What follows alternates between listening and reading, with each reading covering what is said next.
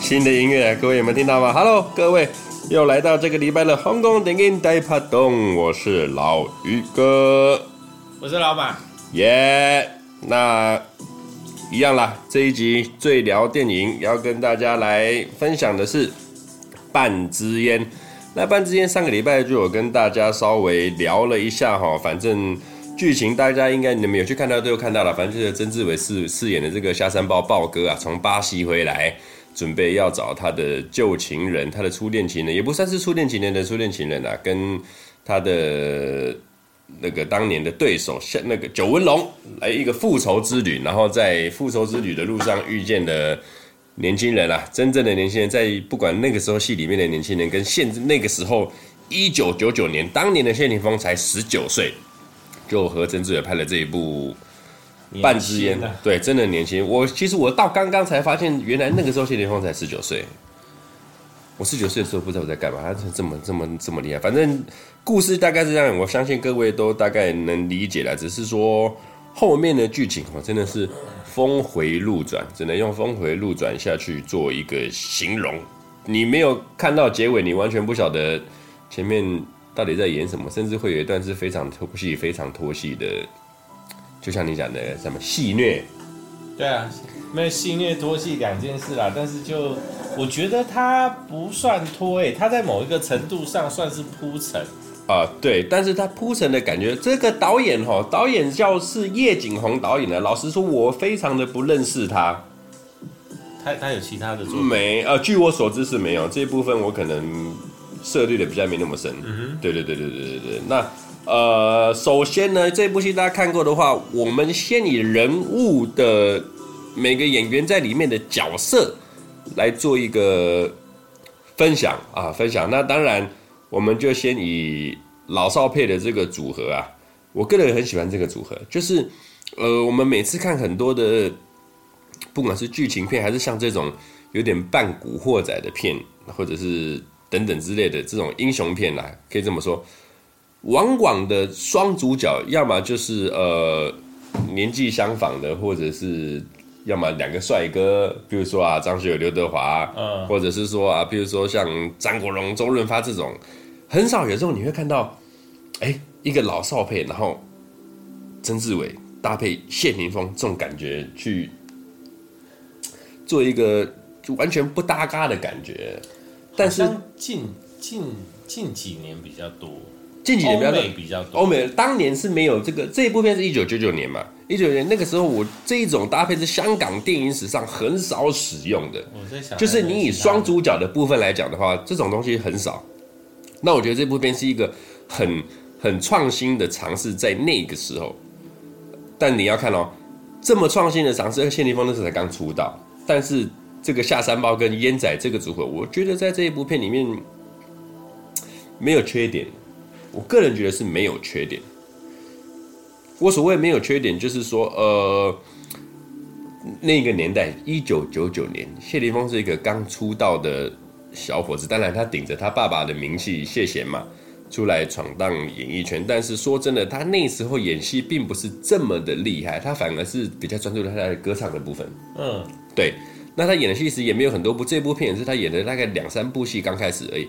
他就在戏里面，其实你发现他很多的那种细腻的表情啊，跟剧情的走向，他都抓得很好。那第二个我想讲的是曾志伟这个人，呃，很多人对他的印象就是啊，八九零年代他的五福星啊，什么金装追女仔啊等等的那些。搞笑片，然后就知道啊。当然，他也是一个很厉害的导演。当年在新艺城，他也是在新艺城导了很多部最佳拍档，第一部就是他导的。他真的是一个鬼才，但是你很少看到曾志伟把他的演戏的才华真正的专注在一个角色身上。比较年轻的知道他应该是《无间无间道》吧？但《无间道》已经是又很后面了。对啊，所以他好像没有属于自己真正的什么。以电影来说了，嗯，呃，其实或者是让人知道的一些作品，就是他的代表作永远就是笑啊，搞笑的、啊，什么罗汉果啊、交通灯啊、不准笑啊等等，那那那些片一定就是有他嘛。但是我们每个人想到一定就是他。你在这一部片里面，我觉得他最厉害的是很多搞笑的人哦，演喜剧的人演久了，你让他去演一个正经的片子，会跳，就是你没有办法看他正经去演，没有办法定下。就比方说我，我我讲一个，我不是说在讲讲其他演员不好，比如我讲陈百祥，嗯，啊，他跟曾志伟以前是同一个时期出来，也是喜剧出身，但是你就永远看不到陈百祥就他认真去演戏的那一块，就是会跳戏，会出戏。不是他有。他有演过认真的戏吗？呃，理论上是没有，但我相信他也不敢。我个人的，我突然想，对他有演过认真的戏。对我个人认知是这样子，但是曾志伟他在后期，比方说像这部《半支烟》，然后到后期你讲的，譬如说《无间道》啊等等，后面这些，其实你会发现这个人哦，哇，干那不简单呢。这个这个这个这个这个香港大哥真的是不简单。他在演这种真正有东西的戏的时候。就真的有东西，真的有东西。然后他在搞笑的时候也是真的有东西，他可以把它分开来，是很厉害的。嗯，通常这一种有具备这种才能的人哦，通常不是以搞笑出身的人的演员。你说啊、呃，我能兼具到认真跟搞笑，我老实讲了，除了曾志伟以外，我心里目前的两两个人就是两个影帝级的，周润发、梁朝伟。嗯，他们可以把认真跟搞笑。给拆解开来，那唯一一个能做，第三个能做到，我真的觉得是曾志伟。但是曾志伟他是一个喜剧演员出身，动作演员出身。但是我觉得他有一个优势，就是你知道，就是我们的刻板印象里面，以他这样的人，我说以他这样的外表的人，哦，他本来就是可以自己充满了笑点，就算他不想搞笑，也可以用其他人加注在他身上的笑点。让这部片有多了一些笑点，嗯嗯，所以他不需要在那个那块，他比较不需要在喜剧那块多一太多东西。啊。对，你看，就像如果说今天那个梁朝伟来演，他就需要把他的正经跟喜剧分开，他需要用力的去做这一块，但曾志伟可能不用，这是某一个角度上他的优势，好像是可以理解，可以理解。OK，那回到正题之前呢，刚才忘记先跟大家喝一杯，新年快乐，新年快乐，大家年过了开工了，现在大家很苦，好不好？你这上的时候都已经开工多久了？OK，来聊一下下山豹这个角色。下山豹这个角色哦，我觉得，嗯，我先讲一个。前提，我觉得这个角色古往今来绝对不会找到比曾志伟更适合来演的这个角色。第一，呃，下山豹这个角色，各位都知道，他是一个只会讲大话的人，只会吹牛的人，然后呢，还做了一大堆非常没有义气的事情，包含江湖术的大姐。偷阿公的钱啦，然后出卖大哥，然后勾一嫂等等啊，他没有勾一嫂，他其他的都有做到，但是为了这些事情还偷袭别人，偷袭他当年的仇人之后，跑路到了巴西，跑路到了巴西之后，你就可知道这个人哦，他本身就是一个贱呐，我们讲就是一个。烂泥扶不上墙墙的角色，但是呢，我我觉得用孬比较适合啊，孬贱倒还好。对了，就是那，反正他做的事情就是在古惑仔里面，古惑仔的社会里面就是一个非常没有英雄气概，非常什么都没，就是一个真正的很孬的古惑仔。嗯，一直到他在巴西忍辱偷生，也没有忍辱偷生了，因为相信他还是活得蛮快乐的。这 三十年后，他终于发现自己生了病。患了一个很严重的老人痴呆，而且这个东西是日与俱增的。对，那在我日与俱增的情况之下，我真的知道我撑不久，我再来再过没多久，我的事情就我都我会忘记了。那怎么办呢？我一生的遗憾是什么？我必须要去找到我当年我最喜欢的这一个女人，这一个他觉得最美的女人。对，这一个回忆，我找到她之后，我就要记住，在我那一个瞬间，就像一个照相机一样。把你那个样子拍在我的眼珠里面之后，我就要结束我的一生，我就要结束我的一生。这个角色呢，听起来既浪漫，但是又现实。就是，譬如说，就像我我一开始我们前几集聊了《旺角卡门》一样，刘德华跟张学友这两个角色放在曾志伟跟谢霆锋这两个角色是非常现实的古惑仔，毫无英雄，毫无什么，就是一个很实际、很贴贴近现实的、uh huh. 的的角色。我很喜欢这种电影。那这整部电影都是走写实风啊，对，所以说里面有很多我觉得戏虐的部分，但是我觉得它的写实的风格是比比其他的部分都来得强烈，对，非常之强烈。尤其是下山豹这一个角色，他呢，为什么我说一定要曾志伟来演？第一个像你讲的，他够孬，嗯，然后再来，其实我们看他，我个人看他了，从戏里一开始他。片中一开始前面五分钟几乎是没有任何一句对白，只有背景音乐跟他的个人的一些镜头，一直到后面他到了香港遇到谢霆锋等等所有的戏里面，然后一直到他的那个我们讲铺陈、嗯埋梗，曾志伟他所有的台词跟他的表情都是相当之到位的。那当然有一些可能比较。敏锐的观众啊，或者是比较看懂的观众，会知道他在丢东西给你，但是你不知道他丢的东西，到最后一刻才发现，原来他丢的东西都是啊、呃，就是年轻的那一段都是假的。啊，对。但是他讲的时候是非常之真。我所谓的真，就是比方说他们在钢琴下躲雨的那一趴，嗯，他跟谢霆锋讲的时候是如此的真切，如此的。真实讲到谢霆锋说：“哇，我一定要把你找到九纹龙，我要把他杀了，再慢慢的报仇什么的。”然后呢，因为下三包这个角色，他充满了人所有的丑陋在身上。对，第一个啊，他真的就不能打，又孬，然后又秃头，又矮又肥，只有那张嘴，只有那张嘴。对，那我们放眼望去，往现实的方向下去。看的话，其实说真的，这种人在现实生活还真不少啊。对啊，所以你不能找一个啊，真的啊，我们讲很帅的，也是或者是说不要讲帅了，有型，稍微有型一点的人都不行啊。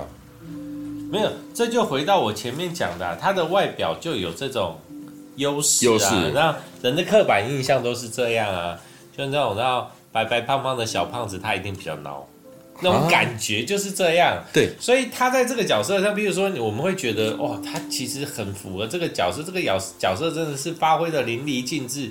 但是你如果仔细回想一看，他其实这个角色就是非常的平铺就好了，而且还带一点，因为我们后来知道他是我，我们其实在前面就可以知道他有病，只是他到后面后半段他才承认他有病嘛，嗯，那。在这样的前提之下，我们其实就是哦，以他有病的状态，然后他这样的表现，其实他不需要太多的表情，不需要太多的的内心戏或干嘛，他只要他只要他的动作多一点，或者我们就觉得嗯，OK，他真的是很到位。我我自己会这样觉得啦。那我不晓得他们当当年在拍的时候状况怎么样，但是我觉得他就是以他自身的条件，然后拍这部片，他其实占很多优势。那当然。结果论来说，他我我的确，他也我也我的确也是觉得他他做的很好，嗯，但是优势很多。对这一部戏的剧本哈，导演跟编剧是同一个人啊，但是呢，呃，我目前在猜啦，因为有些电影，譬如说，譬如说，我们先喝一杯哈，我我口渴，对不起，不要讲太多话，对不起。我的意思是说哈。我们看到了很多部戏，比方说啊、呃，比方说啊，我们上一集聊的《范气攻心》，对，他们是音乐剧啊，不是音乐剧，对不起，舞台剧改编的，对，甚至说其他的啊，呃《花样年华》它是小说之改编的，那当然有很多的电影是原创的编剧，对，很多电影是原创的编剧的情况之下，有没有一种可能？我自己在想了，有没有一种可能是？这一个下山豹的角色本来就是为了曾志伟所写的。哦，嗯，哦，有可能，对，有可能，因为这部戏也是 UFO 电影人制作有限公司，本身也是曾志伟自己的公司，嗯、对，所以我有我我心里有 Q 过这个讲法，就是说会不会这个角色就是因应曾志伟他的形象、他的 image 下去。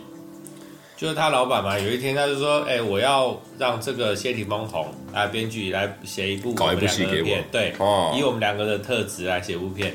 他、啊、现在最红的就是那个黑社会背景，然后就这样，科学，这就科学，蛮合理的，这就科学，还蛮合理的，这就科学。所以我心里想是这样子。那当然，下三包这个角色哈，其实我有稍微去研究了一下啦。研究了一下，就是我也跟你讲说，为什么我们可能下一期或下两期，我们可以来做一下，呃，黎明跟张曼玉那部《甜蜜蜜》，因为好像有网络上也是网友也在分享了，就是说下山豹这个角色在《甜蜜蜜》里面。曾志伟也在《甜蜜蜜》里有演嘛？我以为里面有一个下山豹。没有，他在名他在曾志伟在《甜蜜蜜》里面演的那个角色叫豹哥。哇，《甜蜜蜜》里面我真的好哇，《甜蜜蜜》好久了。他有点在借，就是就是从你这边拉一点东西过来借，呃、然后包含吴君如在里面客串的这个妹姐，嗯、呃，其实她也是在拉古惑仔的东西，嗯、呃，里来倒进来的，所以你会发现哦，里面很多。稍微来客串没什么戏份的人，包含我们说吴君如、黄秋生、尹阳明，嗯，他们都是古惑仔那一帮人啊，其实就是稍微叫一下你们，来帮我帮来咔咔一下，咔咖啡一下，咖啡一下这样子。应该曾志伟开口，他们应该不会说不啦，反正就是挡一下嘛，客串一下啊。对，所以其实这一部戏的编剧跟导演的组成哈，略显奇妙，我觉得，因为就是呃。就像你讲的，有点戏虐，他很多的桥段等等，包含他找来的客串的这些人。其实这部戏哈，除了曾志伟跟谢霆锋以外，所有的角色我们都可以讲说半客串，嗯，都是大咖、对中咖，对，甚至也中小咖，但是戏份都不多，都沾沾不上太什么边，但是就是稍微有扣住，稍微扣住，然后轻描淡写的带过带过。就像我们讲黄秋生这个角色，他在戏里面什么都没有。他就是一个，哦，没有，我我我黄秋生这个部分我特别要讲一下。嗯哼，他第一个画面出来，其实啊，他让我的反差感超大。如何？就是你你这样想哦，我们以前看黄秋生角色都是什么？譬如说大飞哥，嗯，我们看过大飞哥，他也演过叶问，嗯，然后他好，我们再近一点，台湾的那个，哎，四楼的天堂，四楼的天堂，哦，好。他的角色的呈现，就是他他有说过，他就是以他的方式去呈现所有的角色，所以他在演的一部分都是他自己。然后我们看过，譬如说大飞哥什么，他黑道角色他也演了不少的那个状况。我刚才看到那个角色，他很直觉的给我的感觉，就是这部片里面的黄秋生，他就是一个在讲大话的老人家。我觉得他超厉害。就是他不管讲的口沫横飞，你就你就是你就你你的觉得就是对他就是个讲大话的老人家。哎呀，这种老人说，我觉得他超屌哎。这种老人就是说真的，在现实社会真的还不少哎。不是我的意思是说，你知道他的这个台词如果放到大飞哥的身上来，不行，不是他一样可以讲得出来，但是你不会有这种感觉啊啊啊！对我我说的是这件事情，就是。他这部片里面的感觉很直接，让我的感觉就是他就是个讲大话的老人家，所以我觉得哇，我我看到他第一幕出来，然后那一桌，然后他开始讲那些，我我就是他一开他不是讲一半说啊，我先去上个厕所，所。对，在他讲上厕所之前，我就已经有这样的感觉，我就觉得哇，他超厉害，我真的觉得他超厉害。对，所以说一个人演戏哈，真的是有差别，有差，真的有差别，真的有差别。其实这一部戏我非常的喜欢曾志伟的演戏啊，演技啊，呃，非常喜欢，非常喜欢。那我们再来探讨曾志伟的这个 partner，谢霆锋这个烟仔，我很喜欢，就是编剧里面我特别喜欢他的绅士的编剧，嗯，对，他他他的身家了，就是呃，因为我觉得够现实，他的。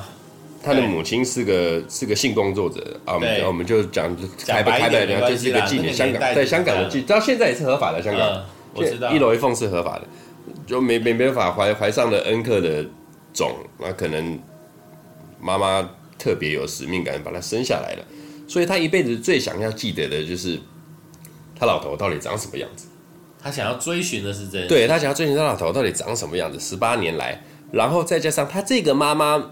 呃，我个人心里的脑补啦，他就是有点亏欠这个儿子，所以他就是整天的站在庙口，他也不接客了，他就是在等那个人还会不会回来。我相信他知道那个人是谁，我相信他知道那个嫖客是谁。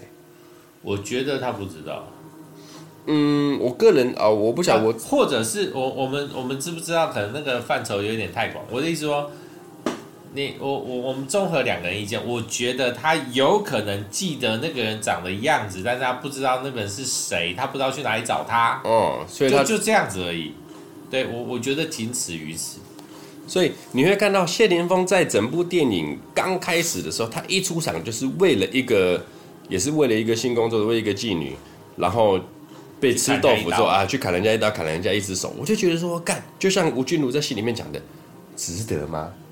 对，科学吗？不科学啊！但是像谢霆锋，他就跟曾志伟讲啦，他自己妈妈是做妓女的，包含他的女朋友现在是妓女，他女朋友的妈妈也是妓女，还是个大红牌，他身边都是这样的。所以，Why not？鸡也是人啊，那、嗯、不分工职业规，就像济公讲的、啊，周星驰讲的、啊，鸡也是人啊，鸡也有爱国的、啊。那是周星驰啊，那不是那不是济公师傅，不要不要乱、啊、对不起对不起，等下回去被惩罚。对不起对不起，周星驰讲的，周星驰演的济公讲的，鸡也有爱国的，鸡也是人。我就觉得哦，不是每一个古惑仔的背景都是啊什么阿妈带大啊，什么呃很苦的之类的，你懂我的意思？就是那种英雄背景，没有没有没有没有没有，社会不是你想象的这么单纯，真正的。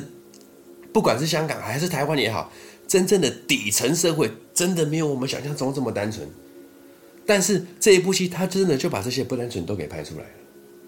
嗯，我觉得好爽，我看着就好爽。就我我觉得这部片真的就是我我觉得虽然说他的拍摄手法对我来说他有点戏虐，但这真的是我近期以来觉得最写实的一部片。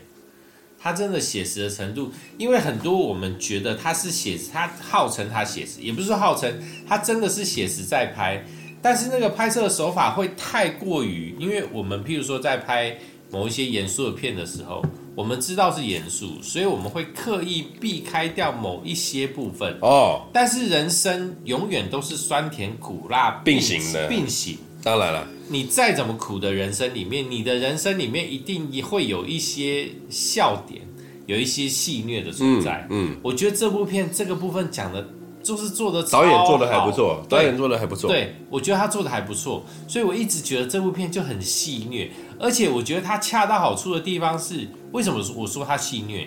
因为他再多一点，他就可能会变搞笑。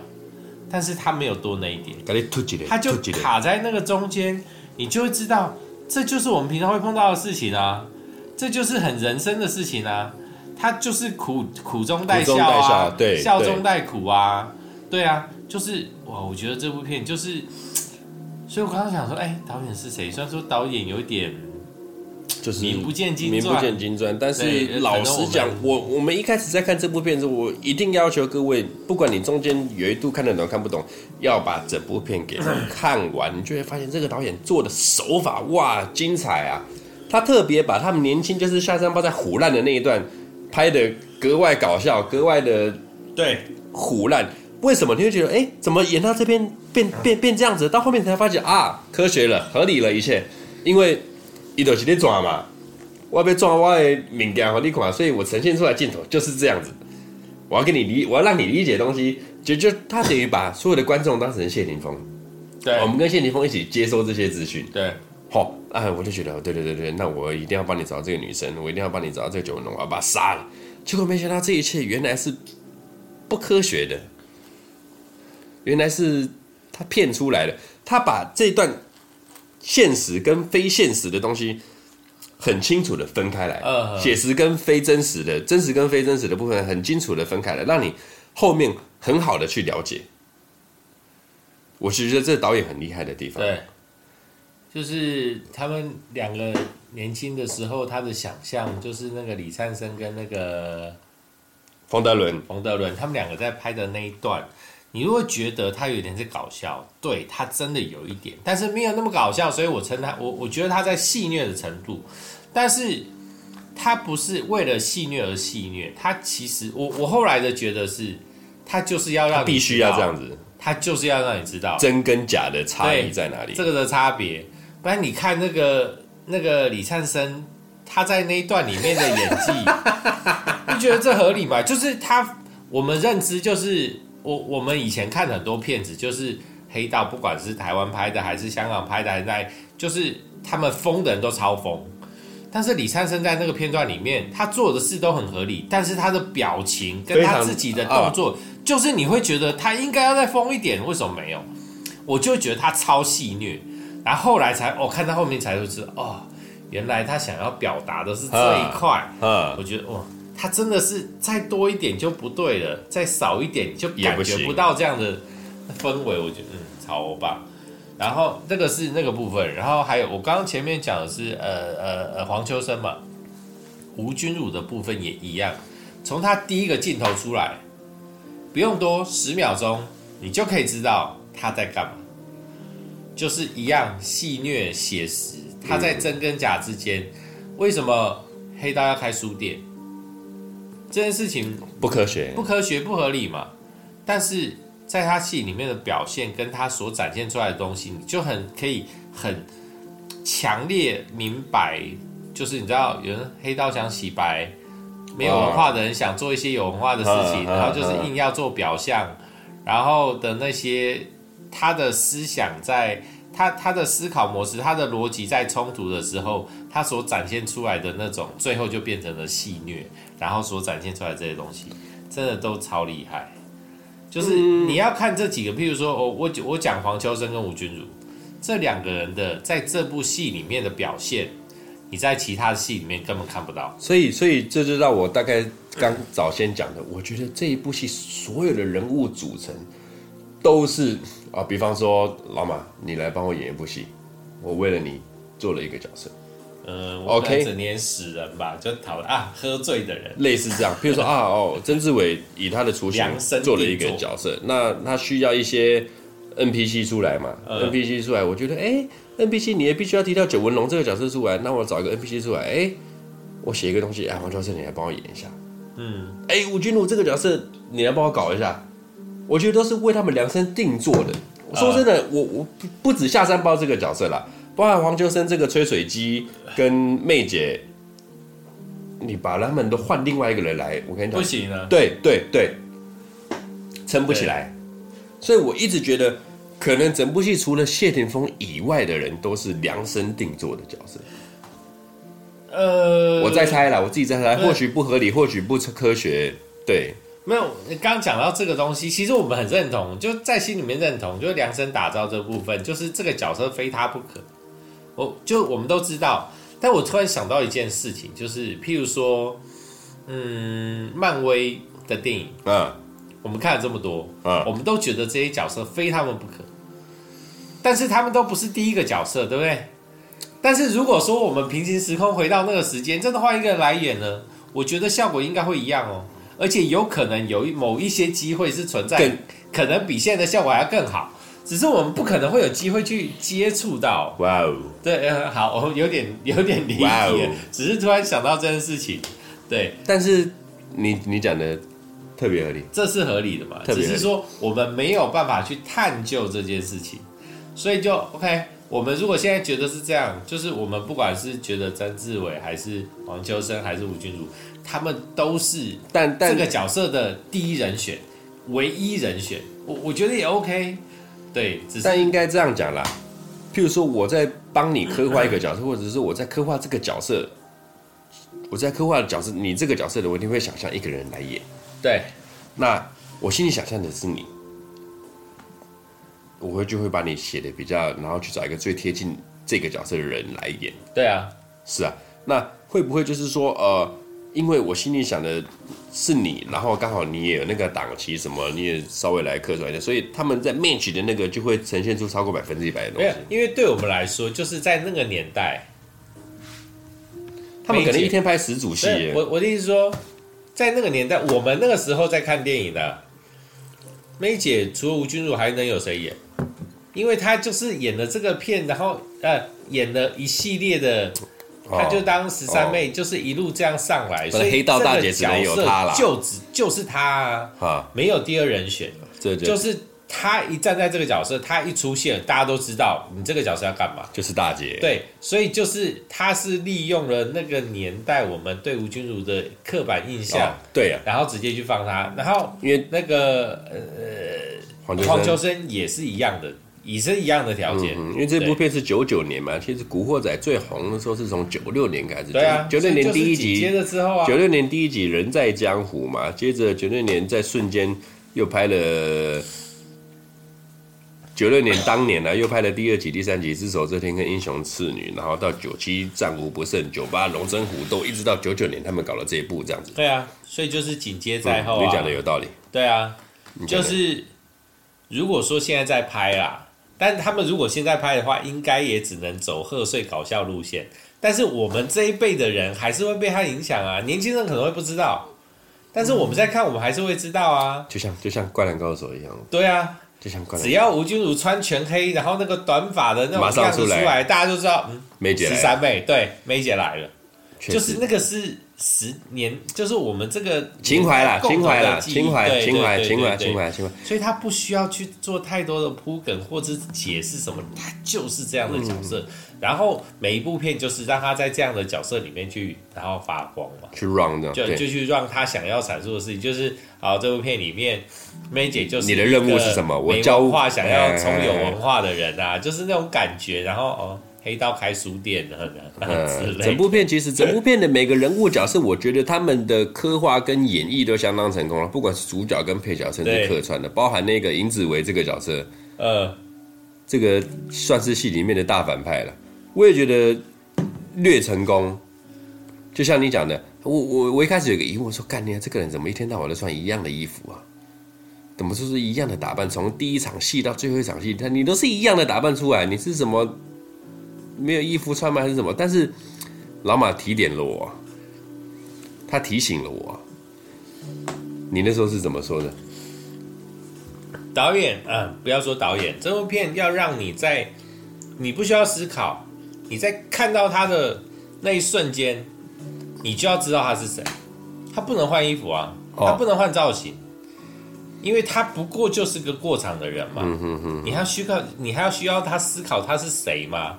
他今天换了一个发型，换了一套衣服，你要花个三十秒来思考他是谁，他就已经过场去了啊。跳戏，跳戏。对啊，他就是一个去带场的人嘛，去串场。嗯嗯。我就是呃，这个串场我需要这个角色，然后去过去。去带过。对对对，所以他一定要保持他的形象。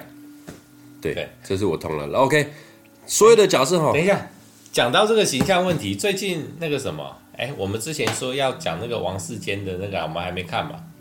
延上，对对对对对，我我讲一个跟造型有关的事情。所有的艺人在上台之前都有造型师啊什么去打理过，yes，对。但是所有的政治人物，他们在上台之前都一定会跟造型师讲说：“我就是这个样子，你不要动我，我的头发乱就是乱，就是这样。”为什么？就是要让人一眼就知道他是谁，我就是我。对，你看，你今天王世坚的头发弄得超整齐，你今天梳个西装头，这合理吗？你告诉我，你 Over my day body，你要怎么跟选民交代？你告诉我，就是这个道理，这绝对不行。对，哎呦，哎呦，突然想到，没关系，没关系。我跟你讲，延上这个主题啊，其实我一开始看我不喜欢了，但是后面看看，他我觉得。触笔触笔啊，触笔触笔啊！言归正传了，现在讲，反正太远，太远太远了。反正整部半之宴所有的人物角色哈，你要去注意看他们每个人去演，真的都有一点东西。我建议各位二刷了，建议各位二刷。那再聊聊这一部的整部电影的穿插的重点，重点我个人觉得哈，嗯，整部电影就是一个四个字：回忆，然后跟遗憾。对，你是两个双主，我们可以说是双主角。双主角他们所追求的东西都是我想要的回忆，uh-huh. 但是我追求的这个回忆都是我心中的遗憾。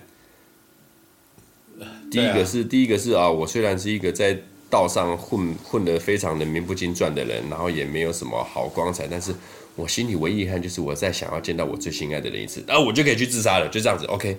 第二个是。我才十七八岁，大哥，我才出社会没多久哎。我想要知道我爸是谁。对啊，有这么难吗？哦，或许对他来讲非常的困难，但是，而且你注意看他，他是非常的照顾他妈妈的。对啊，他每天都买一碗那个碗仔吃。我跟你讲，我好想吃那个碗仔吃。不是你，你没有讲，我都忘记我吃过。不是你，就算你跟我讲，我还是不记得他怕我有吃过啊，因为我喝醉了吧。呃，我觉得回忆跟遗憾很很很很很重要，很伤。对，为什么曾志伟会想到说，啊、哦，我我讲一个具体面的哈，当你知道你一个人你快死了。嗯，或者是说，像曾志伟一样，像像三宝一样，你快要你自己知道你已经快没有记忆，就跟金鱼一样，你快没有记忆了。嗯，你想做什么事？你问我吗？啊哈啊哈，你想做什么事？我没有想过哎。对啊，那这就是人的执念。他心里面唯一执念说：“哦，干，那不行哦，我真的快没记忆了。我在我这记忆前，我一定要见到我最爱的女人。见完她之后。”随便，我没记忆就算了，我死就算了，都可以，我不怕。Anyway，我不怕。这一件事情就光这个点啊，我刚才不小心有突然有一个另外一个那么一点点的想法冲出来。我我我讲一下啊，就是我我不晓得你有没有碰过或看过，就是就是老年痴呆症的病患。有啊，有吗？好，那。我是高手哎！啊，好，我知道，我知道，我想到了，就是你知道他们其实，譬如说，他会忘记现在，他会想到很久以前的事。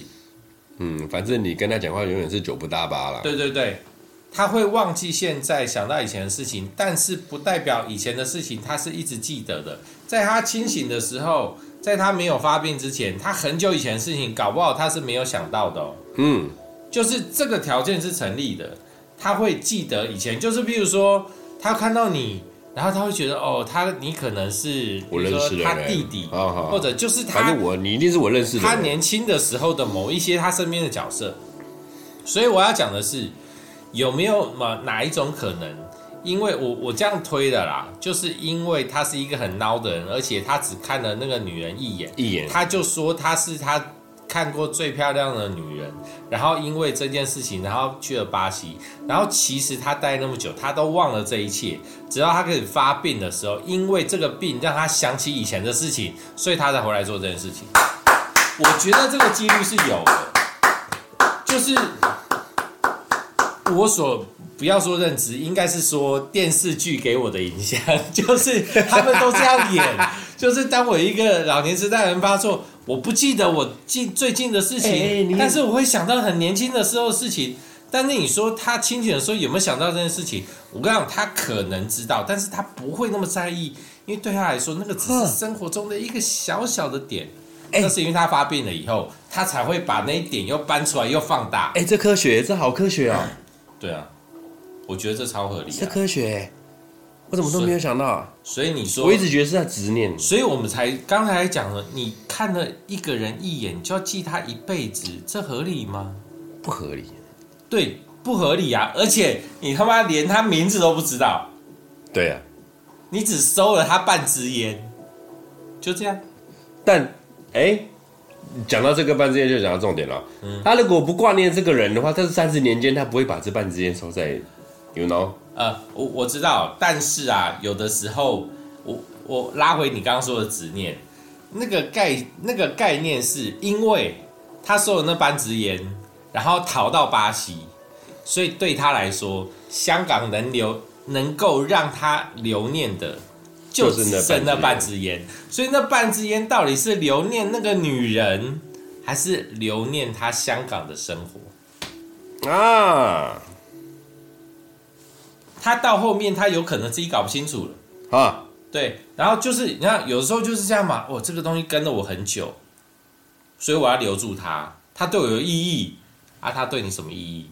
他怎么来的？你可能根本都忘了。就跟我儿子一样，我想很多人都会这样。就跟我儿子一样，我儿子非常执念他那件小贝贝，非常执念他那件小贝贝。小朋友会有小贝贝很正常。他妈的！没有那小贝贝不行哎，执念哎，哇，执念到不行啊！我小贝贝，我小贝贝，吼，嗯，气咖被吸了嘞。好，冷静冷静，真的是人千万不要有执念。嗯，来了，再来聊一聊整部半之夜我们里面的情感问题。就是这里面情感很丰富，我个人觉得不管是亲情的面相，然后，嗯哼，然后他们两个，我们讲亲情的面相，就我所谓亲情面相，就是谢霆锋跟他妈妈的面相，或者是说爱情回忆，曾志伟跟他心里面想象中的舒淇的那个面相，再者就是曾志伟跟谢霆锋两个若有似无的那种，不能讲友情，也不能讲。嗯，我我觉得，我我觉得不能讲有以利益为前呐、啊，当然是利益为前呐、啊。怎么说？很短短短时间建立起来的羁绊。哦，因为他们如果我们用这部片里面的条件来讲，他们毕竟也经历过了同生共死。啊，所以就是那种革命情感，嗯，就是很短暂的建立，但是它其实非常强烈，很强烈，对啊，很强烈，它一定会很强烈。对啊，然后很密、很很紧密的生活在一起，所以这这个条件是可以被建立起来的。当然，其实要打破，其实也很容易啦。你要一个出卖，等也不是出卖，就是发现的事实之后，不、呃、就包含像、啊、呃谢霆锋去找到那个尹阳明饰演的那个插背师傅，对，去问清了真正当年事情的真相。原来曾志伟从头到尾在尾波兰啊，那一刻他不是就翻了？崩了，崩了。好，我们跳到最后，他不是在当社工，那个也不是社工了，我知道啦，他只是这样讲，他就是以那样角色，然后在在照顾曾志伟吗？对啊，对吗？啊、好，如果他找到了那袋美金呢？哦，这又不一样，对吗？难说，很难说嘛，对不对？好，如果说他好，我们讲，我们开始去探讨现实。他好心一点，从那美金里面拿一点出来，让他去住养老院。没有这种事，这叫中间。再好一点，就是我就供养着他，反正美金我都收了，他妈养你，我又……呃，这个东西是电影会演出来的，现实不会。不是不是不是我我在讲现实中可能发生的。然后最差最差就是我拿到美金了，你谁啊？哎，开吧，对吗？这都合理。我们不要说对错。因为如果我是天龙，我说我有我有老有小啊，没办法。对啊，对啊，我怎么可能去养你一个跟我那么非亲非故？对，这都合理。只是说，他就电影断在这，好讲的好像哇，他在照顾这个失智老人，欸，没有，他是。这算是小半小半开放式的感觉，就是 就是说，看你的看你的看你的心情长在哪边。你如果比较阴暗，什么程度？哎，你如果像老马这种阴暗面极深，我是剧本写的多，我都想到哦。我不是只有想一个剧本，阴暗面极深的人，我绝对不会告诉你我会怎么做。像我本身就特别养我的时候，他们两个他一定会相辅相成到老这样子。我我没有想到钱那一块啊，不太相信的，我不太。相信呢、欸，我绝对不会告诉你我会怎么做，你放心。好了，我们来聊聊情爱这一部分，情感这一部分，你相信吗？看一眼，我要记一辈子。我不信。先忘掉前面我们说那个老人痴呆会造成的后果。我我跟你说，我不信，我绝对不信。老实说，我也不信。我我讲一个我个人的例子，我讲浅一点啦，因为这有牵扯到其他人。我有一次因为朋友的关系。在我大概十七八岁的时候，十八岁的时候，我认识了一个女孩子。嗯哼，一见钟情。哎、欸，没有到一见钟情，但是我看她一眼，我就觉得她超漂亮。嗯，就这样。我每天都有这种想法啊。哎、欸，你每天都有这样想法，我是没有啦。那那。你嗯，我不好说，但是我很少，我很少有这样的想法。嗯，但是我的确有那个当下，我的确这样想。然后呢，那个女孩子，她是你心中的舒淇，这样子。呃，那个不算，我没有任何的依附。然后呢，我朋友要追她，嗯、我但是对我来说，我只觉得她很漂亮。然后我觉得我对她有点好感，因为我们讲过几句话，我们稍微有一点微微的交流。然后我朋友要追她，我说 OK fine。然后我就陪她去。你们有抽烟吗？我们我我们有抽烟啊，他有没有抽烟我不晓得。他有留了半，他他没有留半支烟。然后呢，我有跟我那个时候很好的朋友透露这件事情。Uh huh. 但是我过一个礼拜以后，因为我们那个就是我觉得很漂亮那个女孩子，我们没有那么容易跟她那么常见面。见面对，因。所以，然后，但是我过一个礼拜以后啊，就是我一个礼拜以前跟我朋友说，哦，我最近认识一个女孩子，我就我觉得她好漂亮，就是她，我觉得就是她，我觉得我想多认识她，我没有这样讲，说我就是她，我我觉得这不合理。但是过一个礼拜以后，我跟她说，我忘了她长什么样，我的那个前面的心情还在。会不会你到时候？十五年后，你跟我说你你你要打电话给我说你要找那个女生，我是找不到呢。没有没有没有没有，我跟你说，我跟你说，因为我知道那个女的在哪，然后我是有机会碰到她的，到现在都还是真的假的？对，但是那你千万不要老人痴呆，你老人痴呆来跟我讲这件事情，我是找不到她的。不会，我跟你说，就是在很短的时间内，就可能了不起不到两个月，嗯，就是我在。经经过他会出现的地方，我看到他以后，没有那个，我发现，对，我完全没有那种感觉，他就是一个非常非常普通的人。哦，对我来说，我完全已经对他没有任何的感觉。那我就会回我，我就回头思考，那我第一眼看到他的时候的感觉到底是怎么来的？也许啊，就是用呃，我后来有一个最肤浅的答案呐、啊，精虫上就是。她的长相很漂亮，但是是不耐看型的。啊，你看超肤浅吧？而且我们的频道不是这么的热门，我们频道不是这么的抢手，所以没关系啊。应该过了十年后，这一位这一位这一位漂亮的小姐应该是听不到了。没有，不管是谁来听，就算是我朋友来听这一段，就算是当事人来听这一段，都不会有人知道我在讲什么。哇哦，对。不不会，我的事情都放在我心里，放的好好的。神秘人，没有人会知道的。OK 啦，反正情感方面是这样的，就像我第一次遇到我老婆的时候，我也不会演。我第一眼看到她的时候，惊为天人，我就知道是她了。她就是我心里面的那个舒淇安南呢，安南。所以讲这个会不会太太过那个？不会啊，我觉得这很棒哎，因为我没有办法，我我不知道我。因为我没有这样的经验过，因为对我来说，哦，这边在也不能说爆料啦讲一些人人生其他的事情啊。呃，我交过几任不讲，但是我有我的人生到现在有三个主要的对象，三个人加起来占了我快十八年的时间，时间超长，三个人呢，其他的不说，其他那个时间比较短的就不讲，没有，但是。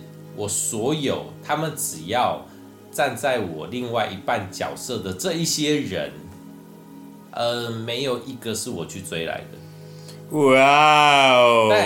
但但是我后面要补一句，我要追的没有一个追到过。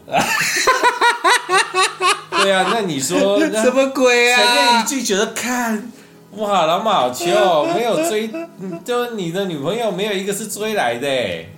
不 要追的面，但是我追 我要追的他妈没一个追到过啊！那你要怎么去看待这件事情？好爽哦！我说真的是这样哎，这反差太大了吧？这反差太大了吧？但事实上是这样啊！我跟你讲，我们抽第一百名幸运观众来看，我我就我就发一个老马的那个照片给你们看到。哎，不是你，你确定要抽一百吗？因为全部抽都，啊，我们喝酒，我们喝酒，我们喝酒，我们喝酒。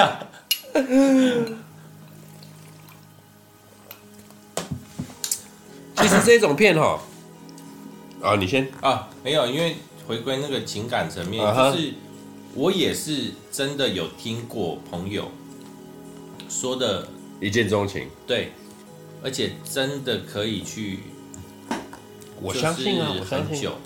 而且你知道，你知道我当年，呃，我最好的时候，你应该知道，我二十二十出岁那个时候，夜夜笙歌，每天酒店，哇，我每天。我觉得你一直都很好啊。我说我说我经济状况。你看我们那时候认识这么久，他妈我们也才去过一次酒店。我说经济状况。你那时候这么夜夜笙歌，我也他妈才跟你去过一次。我跟酒店里面说，我看到我跟你讲，你第一眼进来我就知道是你。这个是话术吧？还好你不是说你知道安利吗？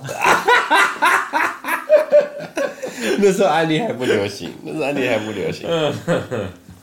好了，反正哈，其实这部片最重要的就是回忆跟情感啦。我觉得导演的琢磨跟演员的诠释，哇，精彩！就是收放都做得很好了，收放都做得很好，不管是亲情跟爱情的的那个交织之下，这部片真的可以二刷欸。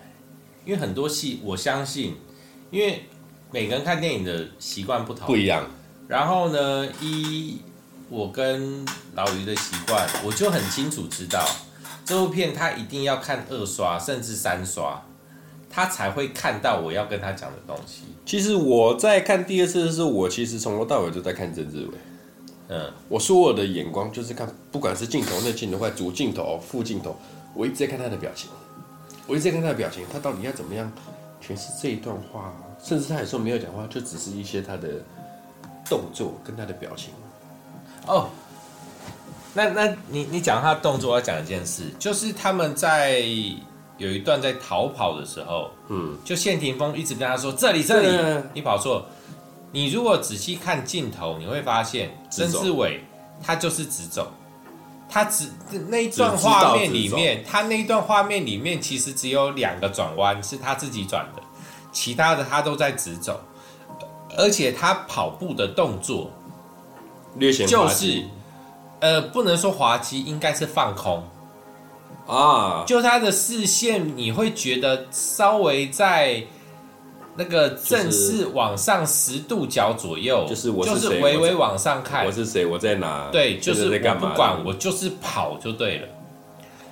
那他的那样的状态啊，你就会知道很，很很很能够代表他这样的角色在对、嗯、那样的状态，就是在发病的事情。可能可能有些不太看得懂的人说，他怎么跑起来这么卡通？对，甚至说这么的呃，就卡通化，这么的专注啊啊啊啊！对，但其实。他就是在那样的当下，就是接受到一个指令，他就去做，他完全没有思考，就是发病，一点点都没有了。对，他就是跑就对了。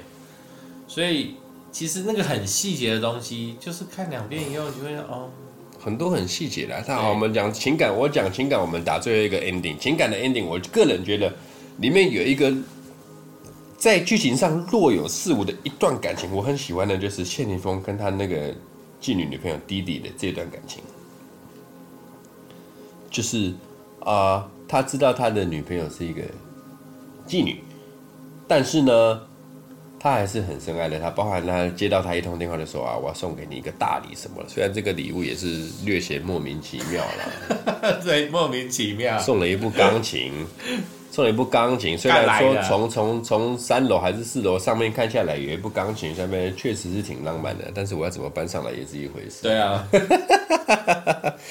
但你们如果正在爱河里面的一对情侣哦，你送一部钢琴给我，我跟你讲，妈，我爱死你。有浪漫情节的人，那真的要看女孩子。你就算在那个正热恋的时候，你送一部钢琴给他，而且还放在一楼，他电话打来说：“你要我怎么办？”上啊，对，这就是对我就是就是处于 处于处于现实跟不现实、科学跟不科学的情况之下嘛。啊，反正那那那台琴也是干来的嘛。对啊，他们推钢琴这部戏我特别喜欢，因为那部戏就等于是整就整部整部戏的。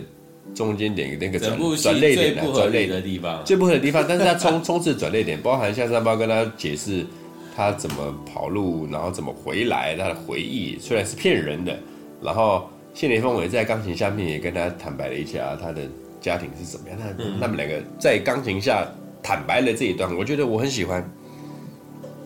我跳跳出跳出一下大纲。我前几部片我都有说，每一部片里面我觉得不合理的地方。哦，这部片里面我没有觉得不合理的地方，有一个稍微微微不合理的地方，我觉得他有成机会成立，但是他还微微不合理，就是他们两个在推钢琴的时候，为什么两个人推着钢琴就不会被要找你的人发现你们两个在推钢琴呢？戴戴墨镜，然后那么黑。你当他们后面几个小弟是瞎子，是不是？我跟你讲，还是你们因为推钢琴就会跟钢琴融合在一起？这个我跟你讲，这个就是没有出来混过。我没有混的，我跟你讲，我跟你讲，出来混的当小弟哈，有也要当做没有，你知道吗？我们我们不要惹事上身，明明看到了，当做没看到，继续追这样子。就是老大说追就追，不要说看到。我尽量不要被伤害再生，也不要被伤害再生。你知道，明哲保身，就是能少一次就少一次，杀杀杀就跟着杀，反正你没看到，我就没看到。所以你的意思就是，他后面的四个小弟就没看，当没看到啊。前面那个老大讲英文的那个就戴着墨镜，他妈什么都看不到。我的认知是这样子，我我们可以当做是这样，但你不觉得很科学吗？我。我不是，我觉得合理，但是不能用科学来说，因为它牵扯到人心。对，但是事实上是这样啊。那哦好，这这个桥段里面不合理的地方，这么大一台，这么大一台钢琴在人家店里面被推走，没有人来追究这件事情，没有人来追，没有人来讨。啊，这就这就科学了，这就科学了。这，这不合理吗？当然啊，我们可能这这个是。但是，就算不合理，它在现实生活中发生的几率还是没有到非常低呀、啊。所以我觉得我不会。没有没有没有，你要想到那个时候是 九零年代。对对，所以我是说，我是说我以前探讨的不合理是，我觉得它发生的几率可能在百分之零点五以下，所以我觉得它超不合理。但是这样的条件对我来说它不合理，但是它的几率。会低到百分之十以下，所以它发生的几率还是有的，所以我觉得我不会想去探讨它，因为它只是稍微夸张了一点。但是你说它真的完全不合理，我倒不会那么觉得。对对对对对，所以我觉得这是目前我们讲的电影里面完全就是以全面来讲，对我来说最合理的一部。嗯，确实。所以所以我说它写实嘛。确实啊，差不多了，做个 ending。其实哈，这部片，我个人觉得这部片拿来做年后的第一部片很适合，因为你知道过年大家在那边喧喧闹闹，年夜饭打麻将，整天赌博喝酒，然后开工之后面临了一个开工的困境啊，嗯，日夜颠倒什么的，水土不服等等这些，包括我现在是我三四天没大好便了。对 然后在这个时候，我们就好好的静下来，远离朋友的尘嚣，消化一部这么样一部电影，刚刚好。我觉得这部片很棒的是，你说它是，因为我觉得它戏虐嘛，戏虐再多一点，有可能变喜剧。它第一个它不是喜剧片，再来它也不是，它它虽然是黑道背景，但是它不算是黑道片，它里面没有什么打打杀杀的哦。成分。哦、然后再来呢？你说剧情片，它也没有那么难让人懂，我觉得也还 OK，所以它是叙事啦，叙事，对对对，它非常的叙事，非常的好懂，所以我觉得这部片就是平非常的平易近人，非常的写实，非常的生活化，轻松看了，轻松看，对，轻松看，而且很多东西都会其实非常符合我们心中想象，而且现实的存在啊啊，这样讲到。我们有一段一直没有讲到，流星雨那一段。哦，流星雨那段，流星雨。两群人在那边对峙，不知道什么事。两边的老大都不知道，就是他们可能都是接到一通电话就来了，到哪里集结，要跟哪哪要跟谁干架。然后老大说不知道，就接到电话就来，反正就来再说呗。对啊，就来再说嘛。后来好，流星雨来了，有一个更吸引他们的东西出现，然后所有人就是看流星雨啊。对啊，所以那个镜头两边老大还然后勾肩还勾在一起，陪你去看流星雨，因为他们落在这地球上，因为他们他们的那个，他们一定都是互相认识的啊。他们如果混到一个程度，他们一定都在道上都是看听得到的嘛。对啊，所以你看我们当年在看那个 manga 的时候也是这样讲啊，那个。啊，不要出哎，跟那个纽靠哎的老大，他们两个是拜把兄弟啊。那庙口就是这个纽靠，你知道吗？哦，我知道，我知道，我知道。我们有买了一个纽靠的那个东西来吃，夜配一下，不是夜配，我们单纯个人喜欢。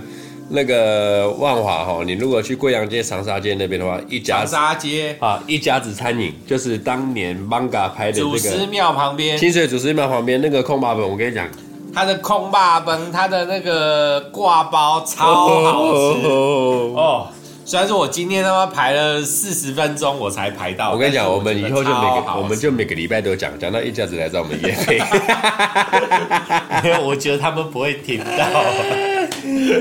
呃，好了好了，反正做做个 ending 的，做个 ending。这一部戏哦，适合在过年后开工，你自己一个人慢慢来看，二刷三刷，配一点红酒、啤酒、whisky，随便你。反正酒配电影就对。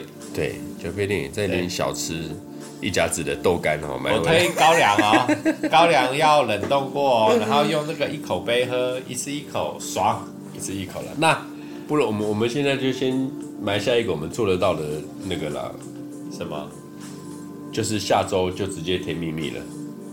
下周甜蜜蜜，OK 啊。好。因为我上礼拜有跟他们解释了一下。好好。就是上礼我我我跟他们解释我们叶问宇宙的做功课，我们还在做功课，所以叶问叶问宇宙要往后。对，我最近工作比我们最近工作都很忙。我我有解释，我有解释。我们叶问宇宙我们在努力，因为六级嘛，六七级，我们必须要深思熟虑的做个功课。OK，然后包含之前那个。旺角卡门后面的江湖，我有都跟各位解释了。所以呢，但是我觉得江湖就不用回头看了啦。对，江湖，各位，you know，不是你们先去看。那如果你们好，我强烈建议，如果你不小心还没有看旺角卡门，你就先看，请你先看江湖。它其实不是一部不好的片，它也有内容，但是请你先看它。那你看过《旺角卡门》之后呢？请你再等半年，你再去看《江湖》，要半年哦，缓冲期要过。对对对，你可以等更久，你就等更久。半年有也许可能不够，因为对我来说半年可能不够，你们可以等更久。OK 了，反正呃，喜欢叶问的朋友啊。敬请等待，我们慢慢在做功课。对，我们在做功课了，我们在那个了。然后呢，下礼拜哦，反正我们先先立下我们能做得到的 flag，就是甜蜜蜜。哦，那这个这个礼拜就先，因为甜蜜蜜稍微有一点点一丢丢的，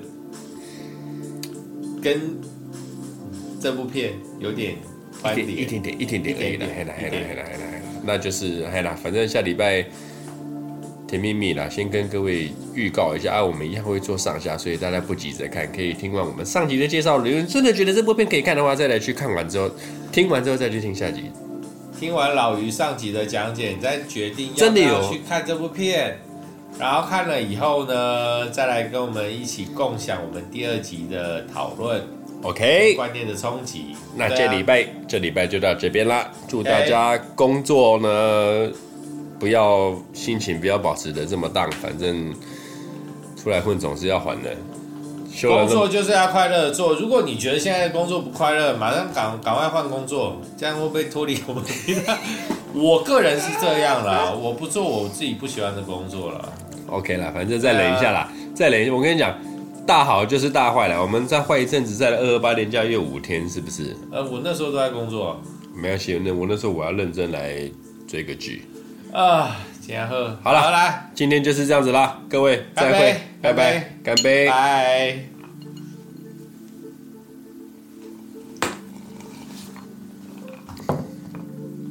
哦，爽啊！你看这个豆豆干真的妈超爽，我跟你讲，一家子卤肉饭，你不跟你不讲我不讲，我都不知我都没有我都我们都不知道没有相同的那个。这我吃很久了，这间我吃很久了。我你不知道我，你忘记我是卤肉饭专家。我知道啊。我们现在是来做一个美食特辑，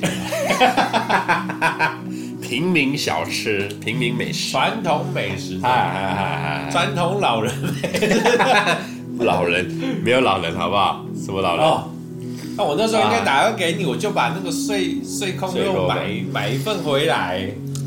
碎空肉一碗五十，限量一人两份，这些真的很爽。嗯，这些真的很爽。哎，好，我下次去我再买。我们该礼拜六，我礼拜六有可能要再去。你看，你看排队不啊？你看排队不啊？我不差啊，排就排啊。那边对排新冷冻。对啊，阿康那本来就冷的。